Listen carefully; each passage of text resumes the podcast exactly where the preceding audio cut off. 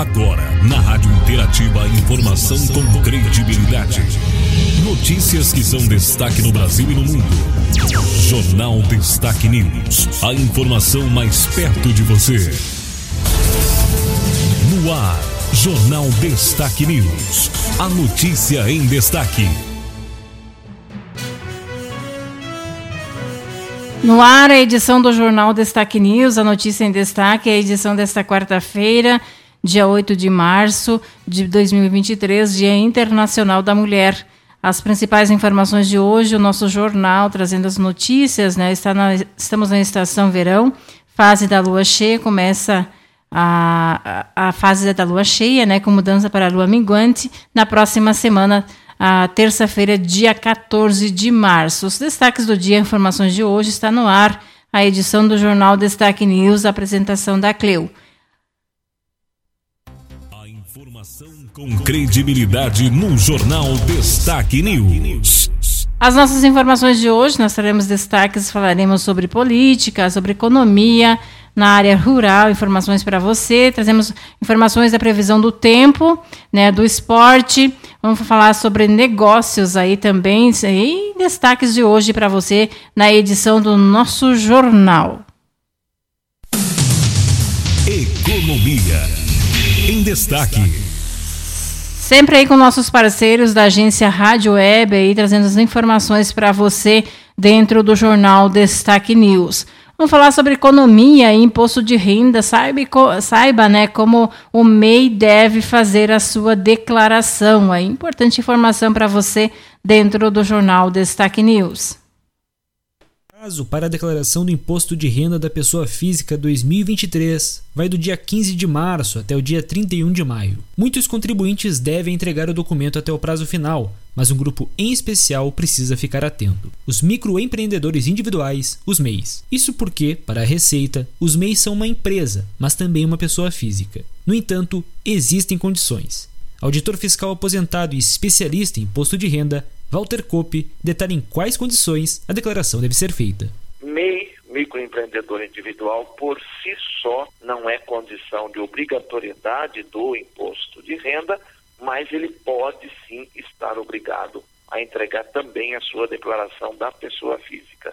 O que, que o MEI tem que verificar? Ele tem que verificar a área de atuação dele, o ramo de negócio dele.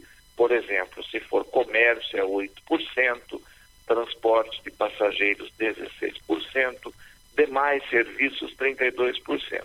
Aí ele tem que avaliar quanto ele faturou durante o ano calendário, no momento 2022, o percentual da atividade dele é rendimento isento, vai para a declaração se ele declarar, mas não vai obrigá-lo em função dos números hoje de limite do MEI. E atenção, microempreendedores individuais são obrigados a fazer a declaração sempre que tiverem rendimentos tributáveis maiores do que R$ 28.559,70 ou não tributáveis e isentos superiores a R$ 40 mil no período do ano calendário, que é 2022. Agência Rádio Web.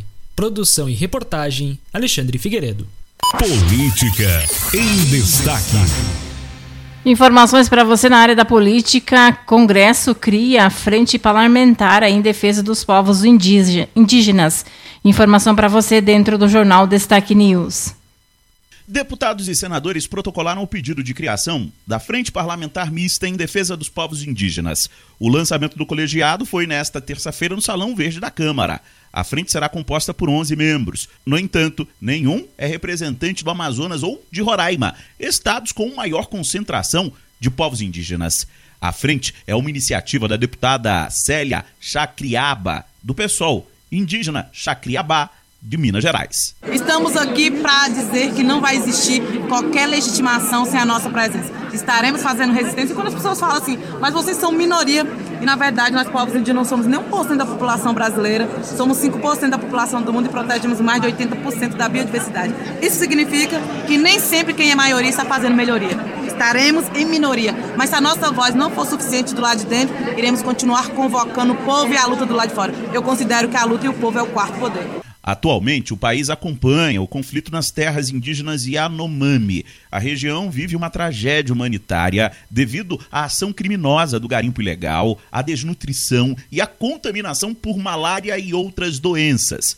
A frente promete atuar de forma legislativa junto ao grupo de trabalho criado pelo Senado Federal para acompanhar a situação dos Yanomamis.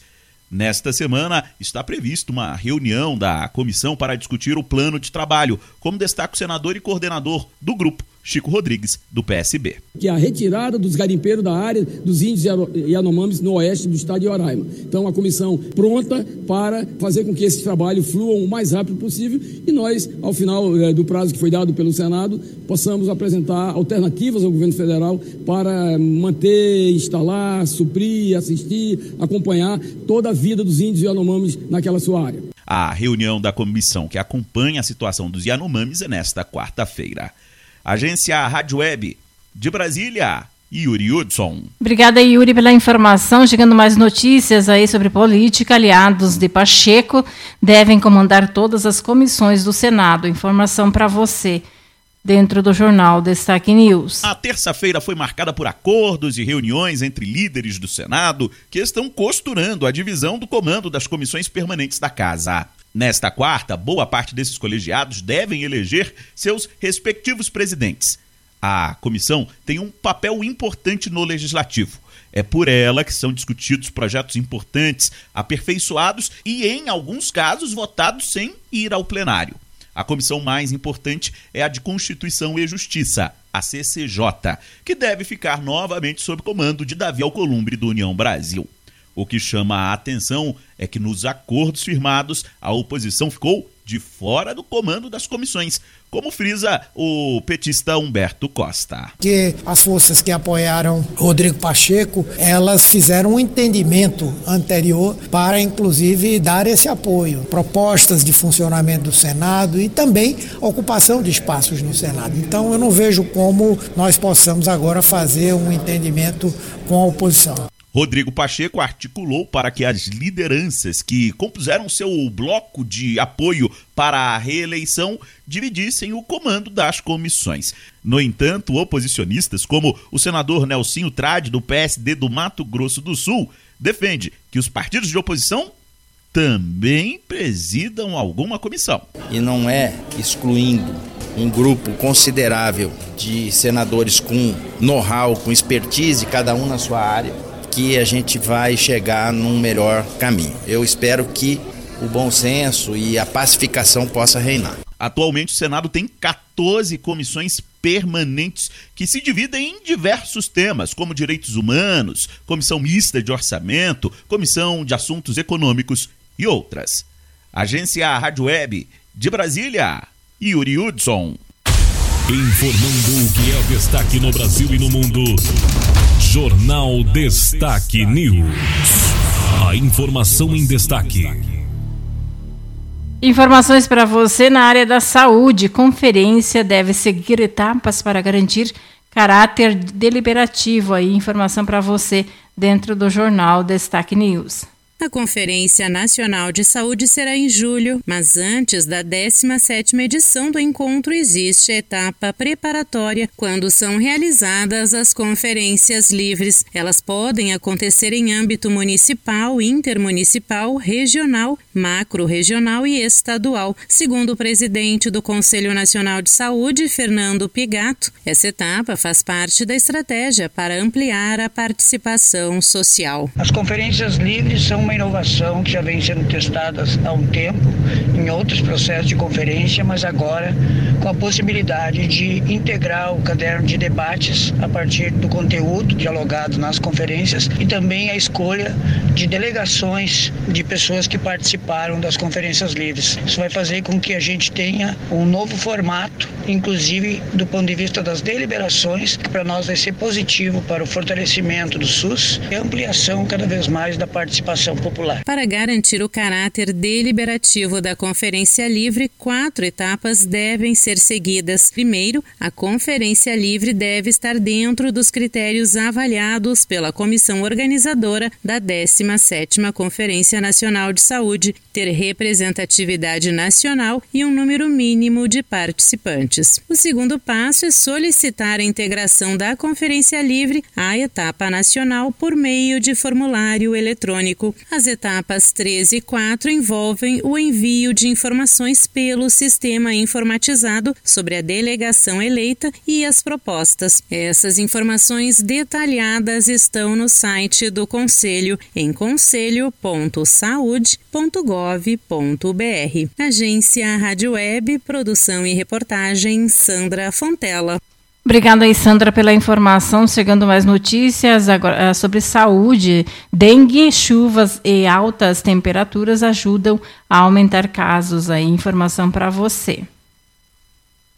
O Rio de Janeiro informou na segunda-feira que houve um aumento de 600% no número de casos de dengue na nona semana epidemiológica de 2023 em relação ao mesmo período em 2022. O Observatório Epidemiológico da cidade aponta ainda que o Rio possui 1.858 pessoas contaminadas pela doença. O período de chuvas e temperaturas quentes no Brasil pode ter contribuído para esses números, como explica o médico infectologista e professor da Universidade Federal do Rio Grande do Norte, a UFRN, Kleber Luz. Dengue no Brasil, com exceção da região norte, né, do Amazonas, é uma dengue que ocorre predominantemente a partir do mês de fevereiro. Então, fevereiro, março e abril são os meses onde se intensifica de uma forma muito importante o número de casos de dengue. Então, esse incremento é absolutamente esperado. Mas uma novidade anunciada em 2023 é positiva. Na semana passada, a Agência Nacional de Vigilância Sanitária, Anvisa, aprovou para a faixa etária de 4 a 60 anos uma nova vacina para a prevenção da dengue, a Kedenga, desenvolvida pela empresa Takeda Pharma. O infectologista destaca o que pode representar essa nova vacina no combate à dengue. Ter uma vacina contra a dengue representa mais uma ferramenta não é, no controle dessa doença. Obviamente que, de uma forma parecida com a Covid, nenhuma vacina é 100%, mas ter uma vacina que tem uma excelente ação contra a dengue é, de fato, uma coisa muito importante, porque evita, por exemplo, essa necessidade de tantos leitos de hospitais, a necessidade de unidade de terapia intensiva para tratar as pessoas com a forma grave da doença. Apesar da chegada de um novo imunizante, o aumento de casos não parece ser localizado. De acordo com os dados mais recentes do Ministério da Saúde, em 2023, até a semana epidemiológica 7, que compreende o período de 1 de janeiro a 18 de fevereiro, foram registrados 158.310 casos prováveis de dengue no Brasil. No mesmo período, em 2022, o país havia registrado 108.060 casos, uma diferença de 50 mil casos. Agência Rádio Web. Produção e reportagem Alexandre Figueiredo. Obrigada, Alexandre, pela informação. Agora chegando mais notícias para você. Mulheres em luta. 8 de março, a luta pelos direitos se une à luta pela vida. Informação para você dentro do jornal Destaque News. Precisamos falar sobre violência contra a mulher. Oi, da polícia. Sim, polícia militar. Ai, o meu marido tava me espancando. Quem? O meu marido. Seu marido? Eu consegui correr e deixar meus dois filhos ali. Eu tô toda machucada. Polícia militar? Tô dando aqui em casa, meu pai ele quer, ele quer bater na minha mãe.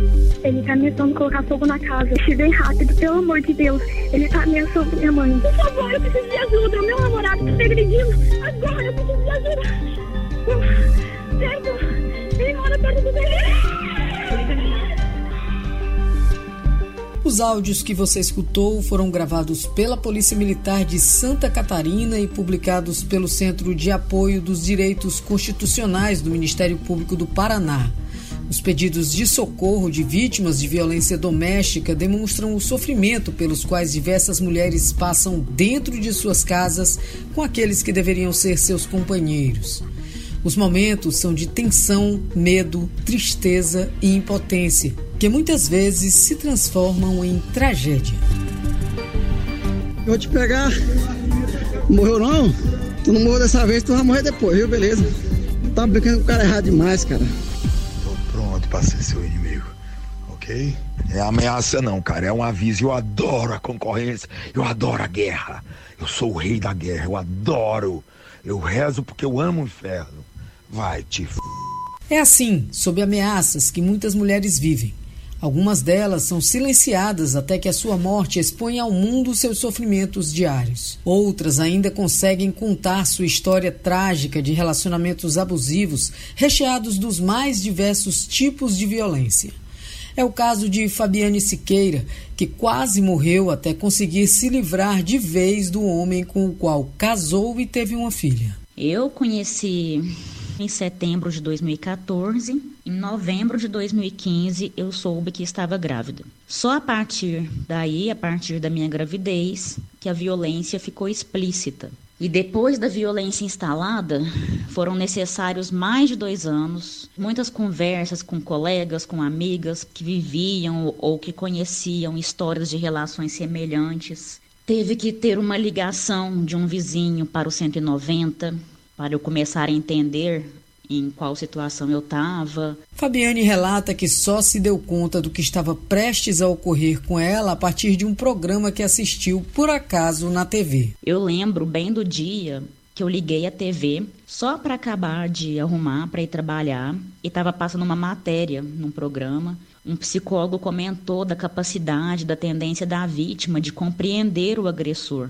Nessa hora, eu enxerguei minha relação todinha e a partir daí não tive mais dúvida do que eu estava vivendo. Que até então eu acreditava viver um relacionamento conflituoso, normal. Afinal de contas, eu também brigava. Os números de vítimas fatais de relacionamentos semelhantes ao de Fabiane têm aumentado bastante a cada ano. Os índices de violência contra a mulher no Brasil são assustadores e se entrelaçam aos mais diversos motivos. Um relatório da Rede de Observatórios da Segurança, publicado neste início de março, revela que 495 mulheres foram vítimas de feminicídio em 2022. A maior parte dos registros tem como autor do crime maridos e ex-maridos das vítimas, representando 75% dos casos. As principais motivações são brigas e términos de relacionamento. O pano de fundo, como sempre, é uma cultura machista de superioridade do homem sobre a mulher, mas que se junta a diversos outros motivos.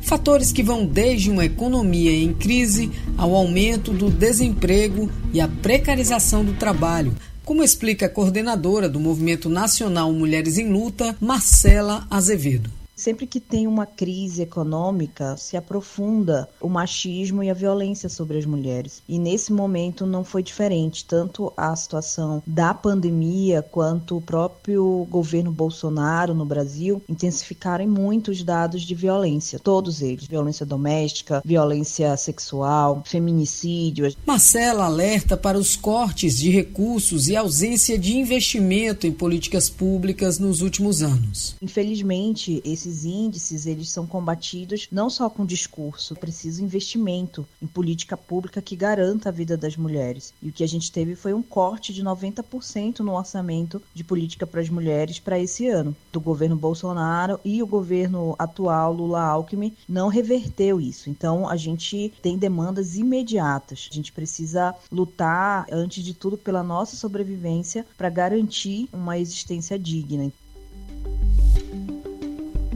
Não é só por ser a maioria entre os trabalhadores informais e os desempregados que as mulheres são as principais vítimas da precarização e da violência. Também não é esse o motivo pelo qual mulheres negras sofrem ainda mais com a falta de oportunidade de ascensão profissional e salários menores, mesmo desempenhando a mesma função de uma mulher branca ou até mesmo de homens brancos e negros. A violência de gênero e o racismo se cruzam não por acaso. Há uma razão de existir essa intersecção dentro de um sistema que transforma diferenças em desigualdades para aprofundar ainda mais a exploração e o lucro. O estado mais negro do país, a Bahia, ocupa o terceiro lugar no ranking de assassinatos de mulheres, segundo a rede de observatórios de segurança. Para a promotora de justiça e coordenadora do Núcleo de Enfrentamento às Violências de Gênero em Defesa dos Direitos das Mulheres do Ministério Público da Bahia, Sara Gama, a atuação da instituição em conjunto com outras entidades é fundamental para cessar as violências de gênero e raça. Quando a gente fala nos Objetivos de Desenvolvimento Sustentável para o Mundo, não pode se esquecer que não haverá mundo desenvolvido enquanto não houver paz nos lares. As mulheres precisam viver em paz, precisam viver sem violência e faz parte da nossa atuação como detentor único da ação penal incondicionada, que é a grande maioria das ações que envolvem a violência contra as mulheres, atuar em prol de todas as vítimas de violência de gênero no estado da Bahia. A construção do Dia Internacional da Mulher está relacionada a uma sucessão de acontecimentos. O 8 de março sempre simbolizou a luta histórica das mulheres por direitos em condições iguais às dos homens, equiparação salarial e outras demandas. Desde a origem da data, contada de maneira diversa por pesquisadores e correntes políticas ligadas aos movimentos, muitas batalhas se transformaram em conquistas importantes, como o direito ao voto, ao divórcio, ao trabalho e à participação política. No entanto, de lá para cá, as demandas das organizações de mulheres no Brasil só aumentaram, como afirma Marcela Azevedo. A gente tem um histórico de 8 de março que é um histórico muito forte. A gente tem ali a origem dessa data, ou pelo menos um marco histórico dessa data, na Revolução Russa de 17, quando as mulheres foram para as mobilizações contra a guerra contra a fome, contra a morte dos seus companheiros e familiares, e daí estourou um processo revolucionário que levou uma mudança no sistema e significou para as mulheres muitas conquistas. Então, Hoje, a nossa referência precisa ser esse processo de mudanças profundas mesmo, que é o que a gente precisa para garantir minimamente a nossa vida, em primeiro lugar. Junto com isso, também todos os outros direitos que a gente demanda e que vem à luz da necessidade da gente estar tá viva para lutar por isso. Deste 8 de março, a luta não é mais só por igualdade, emprego, educação, moradia e dignidade é também, e mais que tudo, uma batalha pela vida.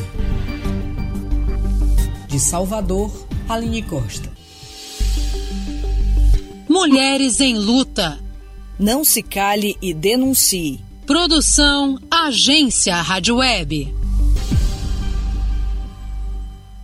Mais notícias para você, ainda sobre a semana da, do Dia da Mulher. Aí, estudo né, aponta que a cada quatro horas uma mulher é vítima de violência. Informação para você dentro do jornal Destaque News. Em 2022, uma mulher foi vítima de violência a cada quatro horas em sete estados brasileiros. É o que mostra o levantamento Elas Vivem, Dados que Não Se Calam, divulgado nesta segunda-feira pela Rede de Observatórios da Segurança. De acordo com o documento, que está em sua terceira edição, foram registrados no ano passado 2.423 casos de violência contra a mulher, sendo 495 deles feminicídios. Pesquisadora da rede em Pernambuco, Dália Celeste destaca que essa informação reforça a ineficácia das políticas públicas. Nós devemos interpretar isso como um sintoma extremamente alarmante. A emergência do combate ao feminicídio mostra que muitas políticas de proteção ainda não possuem eficácia. E também outro ponto de interpretação é o quanto o machismo ele ainda é predominante na nossa sociedade, que por muitas vezes esse machismo é o que leva ao interrompimento de muitas vidas de muitas mulheres, exatamente por essa prática desse crime, né, que é o feminicídio. A pesquisa fez um monitoramento diário do que circula nos meios de comunicação e nas redes sociais sobre violência e segurança em sete estados. São eles: Bahia, Ceará, Pernambuco, São Paulo e Rio de Janeiro, além de acrescentar pela primeira vez Maranhão e o Piauí. O maior número de eventos violentos, 898, foi registrado em São Paulo, o que resulta em um caso de violência contra a mulher a cada 10 horas. Para a pesquisadora, a falta de amparo às vítimas é um fator que contribui para a existência de um ambiente violento.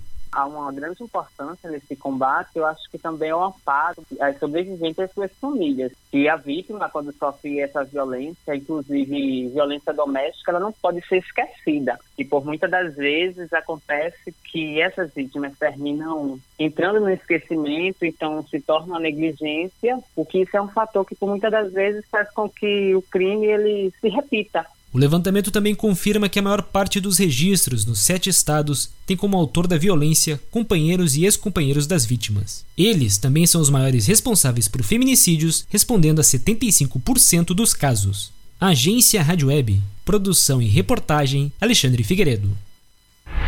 Jornal Destaque News. A notícia em destaque. Destaques esportivos. Destaques do esporte, informação para você dentro do jornal Destaque News, informações sobre o Grêmio. Grêmio deverá ter time misto diante do Ipiranga neste sábado. Renato incluiu nove atletas do Sub-20 no último treino, treinamento ainda realizado no CT Luiz Carvalho. Com a vaga garantida para a fase final do gauchão, há algum tempo né, o Grêmio deve vir com uma equipe recheada de jovens até Erechim, onde enfrentará o Ipiranga pela 11ª e última rodada da competição. Nessa terça-feira, na representação, Renato incluiu né, nove atletas da Sub-20 no trabalho. Assim, não deve relacionar os titulares para o confronto com o terceiro colocado da tabela no jogo né, contra o São Luís, o treinador também optou pela preservação dos titulares. Informações do Inter. Inter faz reavaliação do grupo após revés no Grenal. Dirigente vasculham né, o mercado atrás de um primeiro volante. A derrota no Grenal, entre outras consequências, aí mostrou que o grupo do Inter não é assim tão qualificado como propagavam né, os dirigentes. Afinal, logo em seu primeiro uh, teste importante da temporada, o time foi amordaçado na maior parte do tempo e acabou perdendo aí por 2 a 1. Um. Porém, os dirigentes têm apenas mais um mês aí para trazer reforços, já que o prazo para inscrição de novos jogadores se encerra no dia 4 de abril. A busca continua depois de agregar ao grupo o centroavante Luiz Adriano e o zagueiro uh, Nico aí, né? Os dirigentes vasculham o mercado atrás de um primeiro volante ao alcance de suas limitadas condições financeiras. Alguns nomes já foram avaliados, como o de Richard Rios, do Guarani, e Gustavo aí, da Arábia Saudita. Ambos foram tentados, mas em nenhum dos casos o negócio avançou, exatamente pelos altos valores envolvidos. Agora em destaque a previsão do tempo. Previsão do tempo para você dentro do jornal Destaque News. Rio Grande do Sul terá sol e calor nesta quarta-feira. Segue a possibilidade de chuva isolada e passageira à tarde, segundo a Metsul. O sol aparece com nuvens em todas as regiões do Rio Grande do Sul nesta quarta-feira. Segue a possibilidade de chuva isolada e passageira à tarde, mas em menor número de pontos que nesta terça-feira. A possibilidade de pancadas localizadas é maior nas áreas de, de Lagoa dos Patos em seu entorno, que inclui Porto Alegre, no leste, das, no leste da Serra e no litoral norte. E mesmo assim, não haverá em todo, né, não choverá em todos os municípios dessas regiões. Com o tempo firme, na grande maioria das cidades gaúchas, aquece mais. Né? À tarde será muito quente no oeste, que sofre a influência da prolongada onda de calor na Argentina. Informações para você, segundo a Somar Meteorologia, trazendo a previsão do tempo para esta quarta-feira, dia 8 de março, sol com algumas nuvens, não chove. Mínima 15, máxima 29 graus. Não tem previsão de chuva para hoje. Para amanhã, quinta-feira, sol com algumas nuvens e chuvas passageiras durante o dia. À noite, o tempo fica firme, mínima 17 máxima 27 graus. Amanhã tem 10 milímetros de precipitação de chuva aí para amanhã. Para sexta, dia de sol com algumas nuvens e névoa ao amanhecer, noite com poucas nuvens. mínima 17, máxima 27 graus. Não tem previsão de chuva aí para sexta-feira, segundo a Somar Meteorologia. Ah, com informações da Metsul aí, trazendo informações da Metsul. Ah, para hoje, quarta-feira, sol com algumas nuvens, mínima 15, máxima 33 graus. Não tem previsão de chuva para hoje. Para amanhã, quinta, dia 9 de março, mínima 17, máxima 34. Previsão de 7 milímetros aí para amanhã. Para sexta, dia 10, aí. Ah, chuva isolada aí, né? Mínima 15, máxima 33 graus.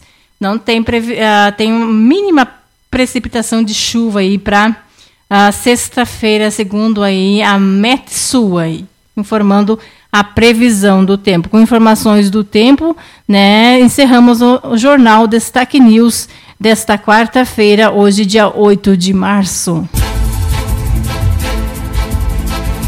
Termina aqui mais uma edição do Jornal Destaque News. Informação com credibilidade. Aqui, na sua rádio.